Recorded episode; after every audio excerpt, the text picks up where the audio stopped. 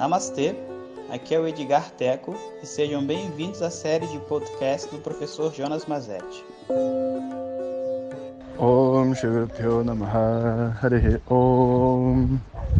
Bom dia pessoal, já deu para perceber que eu estou andando com meu cachorro e esse é um áudio muito interessante que está vindo na minha cabeça agora, sabe?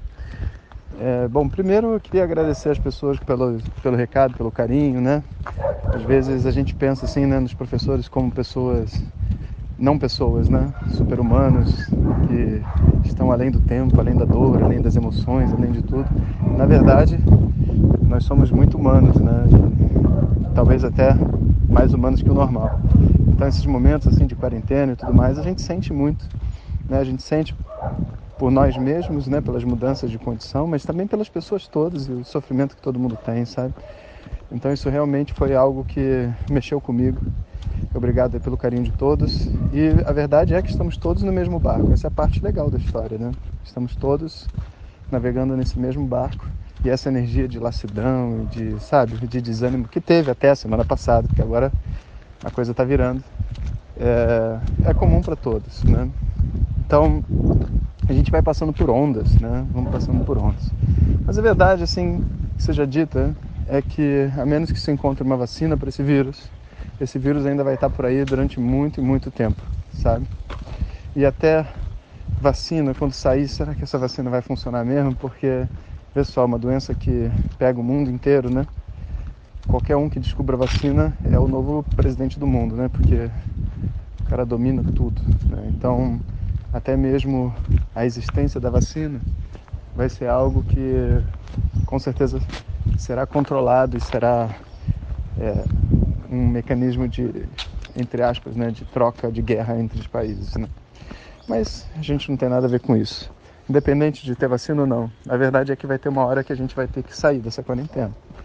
Né? E existem alguns países, como Taiwan, pelo que eu estava vendo, e alguns outros que é, tem uma, uma, um protocolo, sabe, de isolamento social e as pessoas levam muito a sério, limpam as ruas, todo mundo anda de máscara, entrando e saindo de lugares você é verificado, sabe, quanto a febre e tudo mais, reduzindo assim bastante o nível de contaminação de uma pessoa para outra. E mais cedo ou mais tarde a gente vai ter que enfrentar isso, né? É claro que o mundo vai mudar porque as aglomerações elas não vão ser bem vistas, né? Então, nossa forma de viver vai ser uma coisa mais entre famílias e solitário, o que é bom, por um lado, porque afinal de contas a gente vivia muito externamente aqui no Brasil, sabe, com uma energia assim de, posso dizer assim, de não existência de um núcleo familiar, sabe? Meio que cada um por si, a gente se liga na, no aniversário de cada um. E só de você viajar, sair aqui mesmo na América do Sul, em outros países, você não vê pessoas muito na rua como no Brasil, sabe? As pessoas são mais caseiras e elas são mais conectadas nesse ciclo que é a família, né? Então, eu acho que isso seria uma boa pedida para nós, uma boa saída, né? Não uma boa pedida, uma boa saída, porque pedida realmente a gente nem vai poder pedir por isso nunca, mas é uma boa saída para a gente poder é, encontrar um propósito dentro dessa quarentena, encontrar um propósito dentro desse sofrimento todo que todos nós estamos enfrentando, né? Principalmente quem tem parentes e amigos doentes, vai lá, que é muito difícil realmente né, de lidar com essas situações. E os outros que não foram, vamos dizer assim, pegos por esse karma ainda, né, precisam criar dentro de si uma, um respeito né, pelo sofrimento da outra pessoa, mas também uma desenvoltura, porque é necessário que a gente se se reerga como sociedade, né?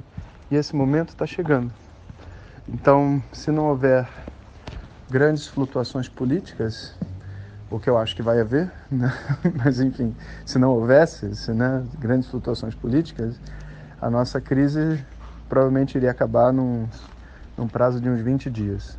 Mas eu tenho para mim que os próximos 10 dias ainda, ainda vão surpreender tanto a gente do ponto de vista desse cenário mundial, que a gente tem que ficar ainda quietinho, sabe? Até passar esse período mais difícil para poder botar a cabeça para fora de novo, sabe, tipo uma tartaruga e começar a ver para onde a gente vai andar. Então, estou conectado com vocês, vocês estão conectados comigo. Somos uma família, um grande grupo de seguidores, né? seguidores do autoconhecimento, não seguidores do Jonas ou de nada assim. Né? Somos um grupo voltado para o nosso crescimento interno e, e é isso que nos une. Né? Um abraço a vocês. Até amanhã. Hariom. Muito obrigado por ter escutado. Essas são apenas algumas gotas do infinito oceano de conhecimento da tradição védica. Para receber nossos áudios diretamente, clique no link que acompanha o título desse áudio ou baixe o nosso aplicativo Vedanta Zat. Om Tat Sat.